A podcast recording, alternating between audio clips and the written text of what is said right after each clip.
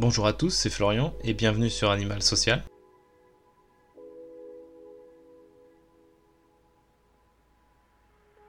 Dans l'épisode précédent, Morgan nous a parlé des freins au changement de comportement qu'implique l'urgence climatique. On a vu qu'il existe des barrières cognitives, émotionnelles, mais aussi sociales et culturelles. Dans ce deuxième épisode, nous nous devions d'explorer des pistes pour les dépasser. Paquito Bernard sera mon invité.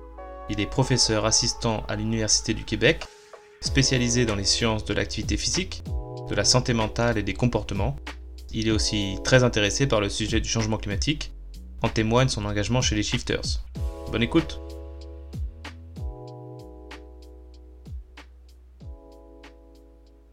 Bonjour Paquito. Bonjour. Est-ce que vous pouvez euh, commencer par euh, nous dire un peu qui vous êtes et, euh, ce que vous faites? Oui, bah, je m'appelle Paquito Bernard, je suis professeur assistant à l'Université du Québec à Montréal, au département des sciences de l'activité physique. Et mon approche en termes de recherche, c'est un mélange de psychologie de la santé, des sciences de l'activité physique et puis avec des méthodes d'épidémiologie. Euh, et ça fait une dizaine d'années que je fais de la recherche à peu près. Euh, malgré tous vos champs d'études, vous êtes aussi spécialisé un peu dans le changement climatique Oui, oui, depuis euh, quelques années, j'essaye vraiment de, faire un lien entre mes expériences précédentes de recherche et puis les questions de, de, changement climatique, exactement. Et comment c'est venu cet intérêt? Euh, initialement, euh, si je prends 30 secondes pour euh, réfléchir, je pense que vraiment, c'est toujours une thématique qui m'a intéressé, la question de, de l'écologie, notamment à la lecture d'une revue qui s'appelait Silence en France, je pense qu'il existe toujours, et puis surtout une bande dessinée de Philippe Squarzoni qui s'appelait Saison brune, qui a été vraiment une sorte de, de, de déclencheur sur la, la question de du changement climatique, surtout de l'urgence climatique et puis de, de l'inaction euh, face à ça, en, dans les, on va dire en Occident. Et d'ailleurs, en parlant d'inaction, vous avez fait, euh, vous êtes shifters et vous avez fait une présentation qui s'appelle euh, Comment tenter de modifier les comportements carbonés de nos collègues de travail. Oui. donc, comme c'est l'objet du, premier épisode du, podcast, un petit peu la responsabilité individuelle, j'aimerais bien avoir votre euh, votre point de vue là-dessus. Quelles sont selon, selon toi les barrières psychologiques, euh, culturelles au changement? Oui, bah, tout d'abord euh, souligner que je suis membre depuis deux ans, je pense, des Shifters de Montréal, donc la, on va dire la, base locale de, l'association du Shift en France, qui regroupe majoritairement des ingénieurs. Donc euh, c'est vraiment une grosse source d'information pour moi, puis de formation, parce que euh, on parle vraiment pas le même langage, et puis j'apprends beaucoup sur euh, l'utilisation de l'énergie, etc. Et puis l'idée, c'était que sur le, forum du, Shift Project, j'ai découvert la, présence d'un rapport qui a été créé par une équipe de, de shifters bénévoles qui s'appelle Shift Intime.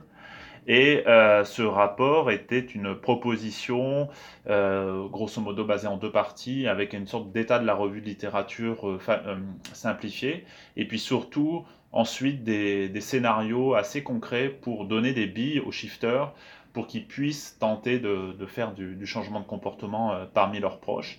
Et donc, moi, je suis pas co-auteur de, de, ce rapport-là, mais l'idée pour les shifters de Montréal, ce que je voulais, c'était comme ça se rapproche beaucoup de, mes questions de recherche, c'était de leur proposer une, une, présentation en une heure ou deux de, ce, rapport pour que ces shifters-là, qui ont un, un, cursus originellement euh, lié euh, aux sciences de l'énergie, aux sciences de l'environnement, à l'ingénierie, etc., puissent avoir des, on va dire des, une idée de la complexité de la question du changement de comportement sur des comportements liés euh, au changement climatique.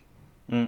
Et donc, du coup, je me suis euh, permis de. bah, je, me suis euh, euh, tapé la lecture du, rapport et puis j'ai tenté d'en faire une, présentation. À, pour un auditoire, on va dire, naïf de cette question-là, naïf dans le premier sens du terme, pour, par exemple, leur, expliquer les questions de le rapport insiste beaucoup sur les, biais de jugement, donc tous les, les styles de, biais cognitifs qui vont faire qu'on va filtrer l'information autour de nous d'une manière ou d'une autre, euh, de manière automatique ou non, c'est-à-dire consciente ou semi-consciente, voire pleinement consciente, avec par exemple un effet d'ancrage, tu vas dire euh, quand tu vas, le, un des plus connus, c'est d'être à l'hôtel et puis dans, ta, dans la salle de bain de, de ta chambre d'hôtel, tu, tu, vas avoir une affichette où ça va être écrit 70% euh, de nos clients réutilisent leurs serviettes. Et on sait que cet effet d'information va faire que les gens vont réutiliser leur serviette durant leur séjour et pas utiliser une nouvelle serviette tous les jours.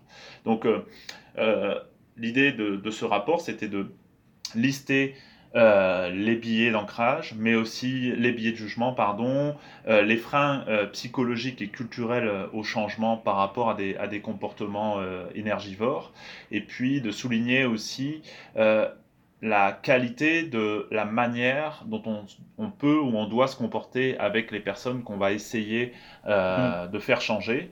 Euh, ça, c'est une des forces aussi de, ce, de ce rapport, même si en tant que chercheur, j'aurais quelques, quelques critiques sur le, le, le fond, mais c'est moins important.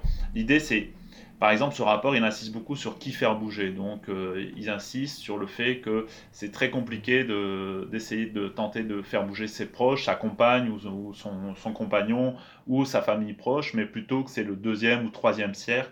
Donc, euh, euh, c'est plus aisé, par exemple, de, travailler au changement de comportement de ses collègues de travail, des collègues qu'on va voir de manière un peu plus quotidienne, mais où l'engagement émotionnel est moins fort. Mm. Ça insiste aussi beaucoup sur euh, la question de comment bien connaître le sujet, comment être capable de, d'expliquer les questions de, énergétiques à des personnes naïves, mais sans passer pour un donneur de leçons, en prenant son temps, en prenant des exemples concrets et surtout des exemples qui vont faire écho dans la vie de la personne avec, laquelle on, va discuter pour donner à la personne l'impression que c'est elle qui va être à l'origine de son, de son changement. Mm. Euh, ça insiste aussi beaucoup sur euh, la manière d'être, donc la formulation des phrases, euh, l'utilisation du conditionnel, aussi par exemple lister des solutions individuelles pour la personne, l'amener par exemple à prendre un engagement devant d'autres personnes, parce qu'on sait que quand tu affirmes un, changement de comportement, il y a plus d'occurrences, plus de chances euh, de, vraiment faire une tentative de changement de comportement quand tu l'as affirmé devant un groupe social, donc ici devant tes collègues, euh, d'identifier aussi des personnes dans l'entourage si tu travailles avec tes collègues de travail, des personnes qui ont tenté puis qui ont réussi un comportement, un changement de comportement, pour amener la personne que tu cibles euh, à échanger avec cette personne qui a fait ce changement de comportement. Donc, imagine que tu veux travailler avec un, euh, avec un collègue pour essayer de lui faire comprendre que le trajet qu'il fait quotidiennement pour venir au travail, euh, il pourrait le faire euh, peut-être pour un trajet un peu, plus, un peu plus long en transport en commun, mais que, ok, il perdrait un peu au niveau temps, mais il gagnerait au niveau temps de lecture, par exemple. Parce que si, ce collègue-là se plaint qu'il n'a pas le temps de lire, ou, etc. Et pourquoi c'est plus difficile de dire ça à un membre de sa famille qu'à un collègue? Bah, dans le euh, dans le rapport du, shift intime, ils insistent beaucoup sur le fait que euh, ça prend énormément de temps, de ressources cognitives et émotionnelles comme euh, personne ayant l'objectif de faire un changement de comportement. Et c'est ça, donc ça veut dire que il faut. Quand je présentais le rapport, je leur, je leur que si on faisait un parallèle avec la psychologie de, la santé, du changement de comportement, essayer de changer le comportement d'une personne, hein, c'est apprendre à vivre avec des échecs parce que c'est très compliqué si tu fais le parallèle à avec par exemple aider les gens à arrêter de fumer, bah, c'est un peu la même logique. C'est très compliqué, ça prend beaucoup de, ressources cognitives et émotionnelles, et on sait que ces ressources-là sont beaucoup plus limitées quand on va travailler euh, auprès de nos proches. autrement dit, c'est plus, plus aisé pour quelqu'un qui est formé à cela d'essayer d'aider son voisin ou son collègue de travail à arrêter de fumer euh, que sa femme ou son cousin, parce qu'il y a un engagement émotionnel, et puis on va avoir tendance à avoir moins de patience on connaît mm. mieux aussi la personne et donc du coup ça va être plus et elle nous connaît mieux aussi donc euh, ça va être plus compliqué de, de la comment dire ça euh, de la manipuler on, va dire ça et le fait que on doit euh, que le changement doit vraiment venir de, de la personne elle-même et qu'on peut pas on peut pas forcer évidemment quelqu'un à faire quelque chose est-ce que c'est notre désir de liberté qui parle?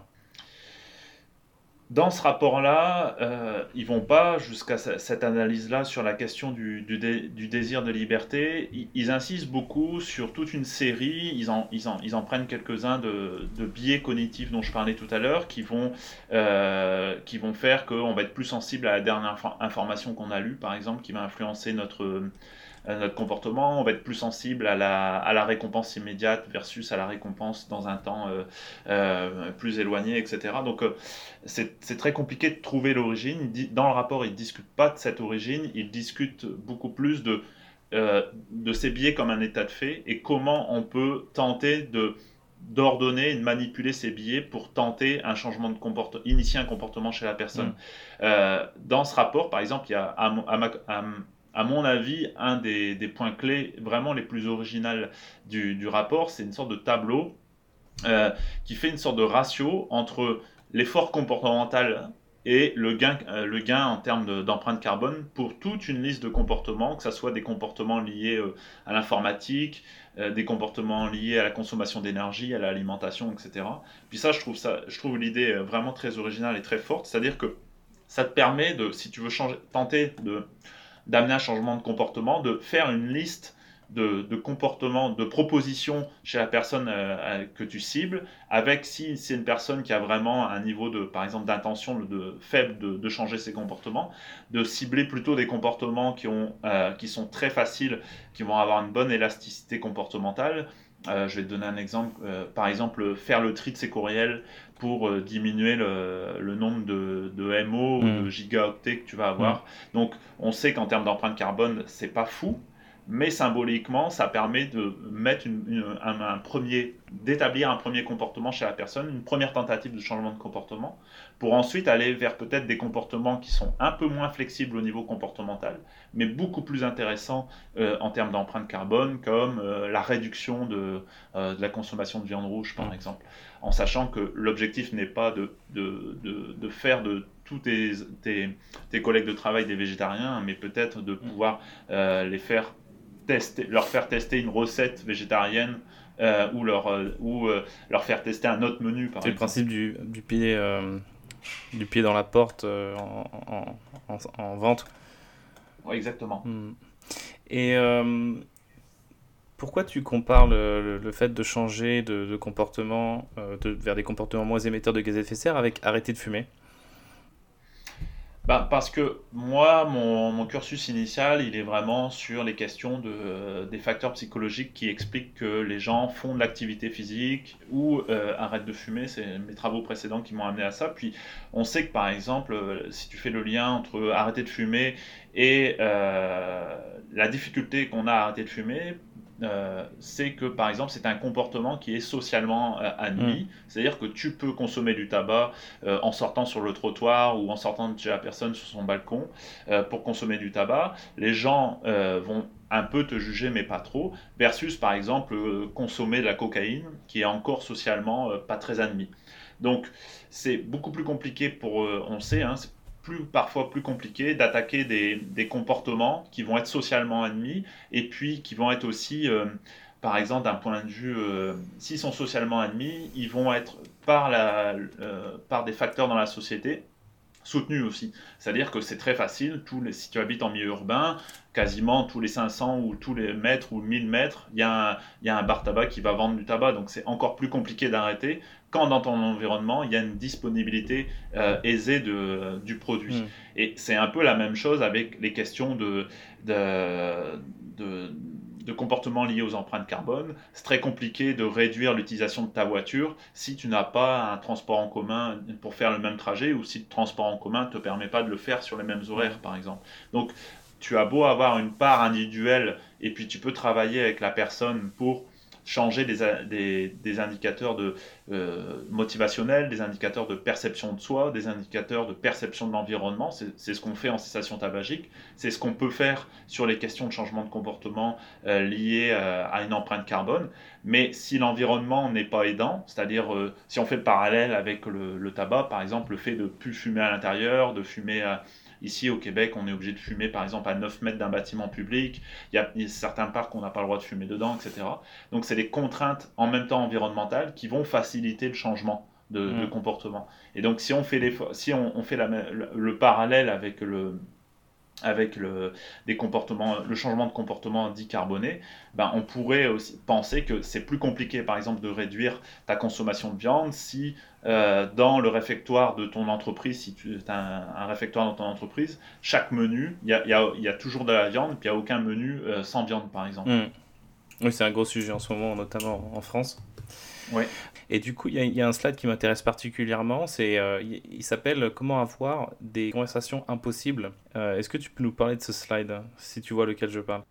Euh, bah, ça, va, ça va me revenir. L'idée, c'est de pouvoir. Si on, on continue de, de, faire écho euh, le parallèle avec le, consommateur de tabac, on sait que parmi nos, dans notre entourage, les fumeurs, euh, c'est pas parce qu'on va leur donner de la connaissance liée au risque pour le tabac qu'ils vont arrêter de fumer. D'ailleurs, euh, la majorité des, des, des, fumeurs connaissent les effets délétères de, de leur consommation de tabac sur, sur la santé.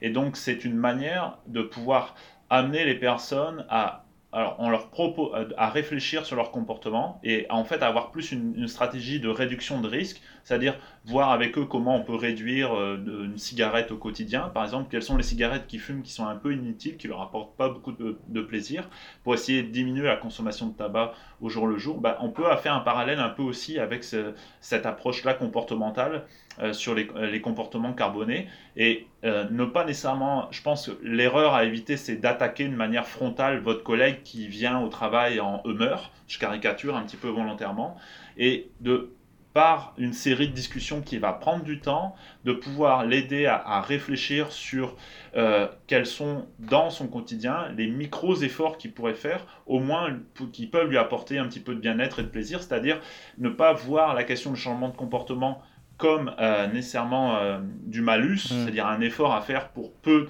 pour peu de, de, de résultats à court terme, hein, on le sait parce qu'on est plus sensible à la perte qu'au gain. Mmh.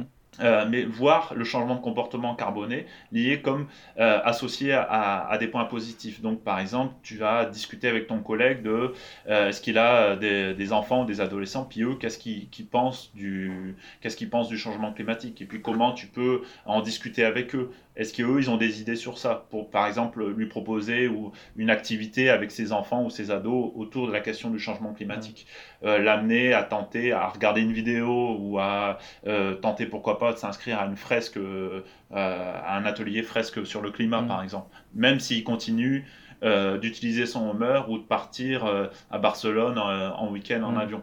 D'accord? L'idée, c'est d'être à l'écoute euh, et de minimiser au maximum la perception de jugement chez la personne qu'on va avoir en face de nous. Même si elle fait des petits efforts. Donc si on continue, tu as personne qui fume deux paquets de cigarettes, mais si pendant une semaine, il en, il, au lieu d'en fumer 60, il en fume 58, bah c'est déjà un effort. Et puis il faut valoriser pour petit à petit amener la personne peut-être à réduire. Puis peut-être qu'il ne revendra jamais son humeur, mais il le prendra peut-être une fois en moins par, dans la semaine. Mmh. C'est déjà ça de gagner. D'accord. Donc pas de, pas de culpabilité. Non, on sait, hein, si on fait le parallèle avec, euh, euh, euh, les questions de, l'efficacité des stratégies de, changement de comportement dans le milieu de la santé, avec des, stratégies centrées sur la culpabilité, les données nous montrent qu'au mieux, ça n'a pas d'effet. D'accord. C'est intéressant. Et juste par curiosité, les, cigarettes les plus difficiles à, à ne pas fumer, est-ce que ce sont celles où, où on est en groupe? Euh, non, là, vraiment, si on travaille avec des fumeurs, la première question que tu vas leur poser, c'est euh, une fois que tu t'es levé, au bout de combien de temps euh, tu fumes ta première cigarette, et puis plus temps, ce temps-là est court, plus ça dénote une, une dépendance physique et psychologique très importante. Donc c'est généralement celle-là qui va être très compliquée. À, à, éliminer ou à repousser du moins, mm. alors que les cigarettes sociales, on peut très bien euh, travailler par exemple avec des fumeurs pour identifier puis faire ce qu'on appelle l'entraînement aux habiletés sociales, c'est-à-dire apprendre à, à, refuser une cigarette ou apprendre temporairement à arriver un petit peu en retard à, à la pause avec ses collègues dehors pour pas qu'on soit là au moment où quelqu'un propose une cigarette, etc. etc. Donc les, celles sociales, c'est pas nécessairement les, les plus difficiles à éliminer. D'accord quel serait pour toi le changement le plus difficile à faire? Bah, En fait, c'est difficile de répondre à ta question si on parle de la personne. On pourrait amener un tout petit niveau de complexité. On sait que par exemple, ce qui va driver l'empreinte, car... le facteur principal qui va driver euh, l'empreinte individuelle carbone d'une personne, c'est son niveau de revenu. Mmh. Donc, euh, si, on fait, euh, si on pose cette question-là pour un niveau de revenu élevé versus un, un niveau de revenu faible, euh, déjà la réponse est dramatiquement différente. Mmh. Pour une personne qui a un niveau de revenu élevé, euh, le, le, comportement peut-être à, à, à, cibler, puis qui va être le plus compliqué pour cette personne-là, c'est l'utilisation de l'avion. Mmh. Parce qu'on sait que c'est ce qui va hein, impacter euh, très, de manière très forte le calcul de l'empreinte carbone individuelle. Mmh. Puis ça va être très compliqué pour des personnes à haut revenu euh, d'arrêter de prendre l'avion parce qu'ils vont vivre ça comme une privation de, de loisirs Par contre, si on travaille avec des personnes qui ont des plus faibles revenus, on sait hein, dans, les, dans les comportements à haut impact, hein, euh, il y a l'avion, euh, il y a la consommation de viande, il y a l'utilisation de la voiture, et puis il y a le, fait d'avoir un nombre le plus réduit d'enfants par, par famille. Hmm. Donc parmi ces comportements-là, l'avion, ça va pas lui parler parce qu'il euh, y a peu de chances qu'il euh, le prenne euh, régulièrement, voire même une, fois ou deux dans, sa vie. Donc il y, a les questions, par exemple, de, consommation de viande. Hmm. Et la consommation de viande, chez les personnes, chez des personnes à faible revenu, ça peut être perçu comme une sorte de, récompense ou de, valeur, vraiment refuge sur lesquels les personnes vont avoir, dire je suis encore capable de, de me payer de la viande, etc. Donc si tu attaques sur cette question-là, euh, ça peut être euh, vécu de manière euh, difficile de dire je vais vous aider ou vous devez arrêter de, consommer de la viande parce que c'est pas bien pour votre santé, pour votre planète. Donc l'idée c'est d'amener les personnes à, tenter, chez les personnes qui ont un plus faible revenu, on pourrait plutôt cibler la question de, la question de l'alimentation de la viande, mais avec des tentatives, et puis en prenant en compte le fait aussi que par exemple les tout ce qu'on nous vend actuellement, je ne sais pas en France, mais ici, euh, on va dire les, fausses saucisses, le, le, fromage, comme ils parlent, c'est-à-dire le faux fromage, etc., c'est au moins aussi cher que, des protéines carnées. Donc, euh, c'est un frein à l'utilisation. Et puis, peut-être aussi aider les gens euh, à, à, faire un retour sur investissement avec, par exemple, la consommation d'énergie. Donc, les comportements à cibler, à mon avis, ils doivent être différenciés en fonction des niveaux de revenus des personnes. Hmm. Mais c'est vrai que pour les, les, gens à haut revenu, euh, qui ont pris quasiment des, de l'habitude de partir à Bali ou aux Maldives, enfin, c'est des, des, voyages qui font certains euh, tous les ans au même moment, etc. Ça leur paraît inconcevable de les abandonner, alors que dans, dans, dans, dans l'autre côté du spectre euh, social, il y a des gens qui n'y pensent même pas et qui ne ressentent pas ce besoin. Et il y a quelque chose qu'on entend souvent, c'est euh, ah j'ai besoin de, de, me ressourcer, j'ai eu une année difficile. Comment on parle à ces gens-là? La difficulté, c'est que il y a une partie, là tu parles d'une utilisation de l'avion qui va être liée au loisir. Donc c'est l'utilisation, la, à mon avis, la plus facile à, à limiter avec des interventions type un, un, peu de changement de comportement psycho, couplé comme d'habitude à des interventions euh, réglementaires. Mais si on reste sur l'aspect psycho, c'est de leur proposer d'autres solutions dans lequel ils vont avoir euh, l'impression de vraiment euh, être coupés du temps, de, de, vivre quelque chose de, très original. Et puis ça, j'ai euh, aucun doute que des entreprises de, tourisme durable, etc., sont en train, puis développent ces stratégies-là. Il y a aussi l'utilisation, puis là c'est beaucoup plus compliqué, de l'utilisation de l'avion à, à, des fins professionnelles. Mmh ça réduit encore le spectre, de, parmi les utilisateurs d'avion, mais on sait qu'en fait, hein, je ne connais plus les chiffres par cœur, mais euh, la proportion de, euh, de, grands utilisateurs d'avion, elle est relativement étroite, et généralement, ces grands utilisateurs d'avion-là, ils n'utilisent pas pour nécessairement faire des tours du monde, mais ils utilisent pour leur travail. Je peux te prendre un exemple, moi j'ai eu des collègues ici, euh, à Montréal, qui ont pris l'avion pour aller faire une réunion à Genève et qui sont rentrés en deux jours et demi pour une réunion, d'accord Pour hmm. traverser l'Atlantique pour une réunion. Pourquoi? Parce que euh, après, dans l'époque pré-Covid, euh, euh, la, vidéo n'était pas, pas encore si développée, parce qu'aussi on peut faire beaucoup, beaucoup plus d'échanges quand on va aller manger le soir au resto avec les gens sur une thématique, etc. Parce que si on n'est pas présent, ça veut dire qu'on n'est pas investi sur, le, investi sur le projet. Donc, il y a aussi beaucoup de choses dans la manière dont on travaille qui pourraient... Euh, il y a tout un mouvement, par exemple, dans le milieu académique pour euh, aider les chercheurs euh, à arrêter de, prendre l'avion plusieurs fois par année et puis réduire drastiquement leur, leur consommation d'avion. Mais c'est facile, entre guillemets, pour les chercheurs en Europe, ou on va dire un petit... C'est beaucoup moins pour les chercheurs nord-américains. Et puis si tu fais de la recherche en Australie, c'est encore plus compliqué parce qu'il euh, y a peu de congrès qui vont se passer en Australie ou en Asie du Sud-Est. Hmm. Donc euh, si tu veux être encore entre guillemets performant selon les critères actuels des chercheurs, bah, c'est un critère de pouvoir aller dans des congrès internationaux prestigieux, etc. Donc euh, là, il y a tout un, travail à faire pour essayer de convaincre les gens qui utilisent l'avion de manière très fréquente dans leur travail pour réduire leur utilisation de l'avion. Mm. Donc le, setup parfait, ce serait réglementation plus euh, travail sur euh, l'acceptation. Euh, exactement, et puis aussi un travail pour ce que je perçois ici beaucoup, pour ensuite informer les utilisateurs d'avions sur l'inefficience des compensations carbone parce que euh, c'est ce ça va beaucoup euh, accentuer le phénomène de, comment on pourrait traduire ça, de, permis moral, de licence morale, euh, de pouvoir acheter une compensation carbone sur l'utilisation de tes vols. Or, les compensations carbone, déjà, c'est très discuté. Euh, c'est très discutable aussi de, de, les payer, puis leur efficacité, euh, je ne rentre même pas dans le détail de leur efficacité. Donc on pourrait imaginer euh, des, des, des, campagnes d'information, de, promotion qui cibleraient ces grands utilisateurs d'avions sur l'inefficacité des, compensations carbone, par exemple. De l'État ou d'associations? De l'État, euh, d'associations, euh, ça, pourrait, ça pourrait venir de, différents organismes aussi de, l'employeur. Peut-être que l'employeur pourrait être beaucoup plus vertueux en favorisant, euh, en favorisant les employés qui prennent moins l'avion. Donc c'est un, jeu, à, comme, comme souvent sur les questions de changement de comportement, c'est un, jeu à plusieurs bandes, mais à mon avis, une simple réglementation qui augmente l'équivalent de la TVA euh, à, chaque, à, chaque, euh, à chaque nouvel achat de, billets d'avion dans la même année, ça serait assez, euh, assez efficace par exemple. C'est vrai que pour les gens qui ne se pensent pas sur le sujet, ça peut paraître tentant. Quoi. Ça peut être vendeur.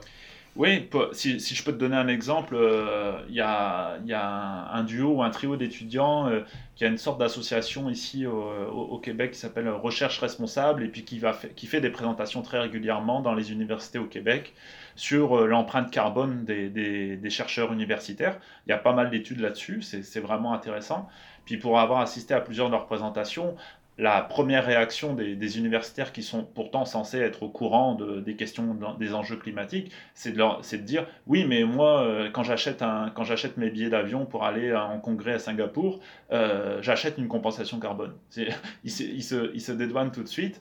Euh, et puis, la deuxième réaction, c'est de dire aussi qu'il n'y a pas nécessairement de solution, et ça, c'est alternative.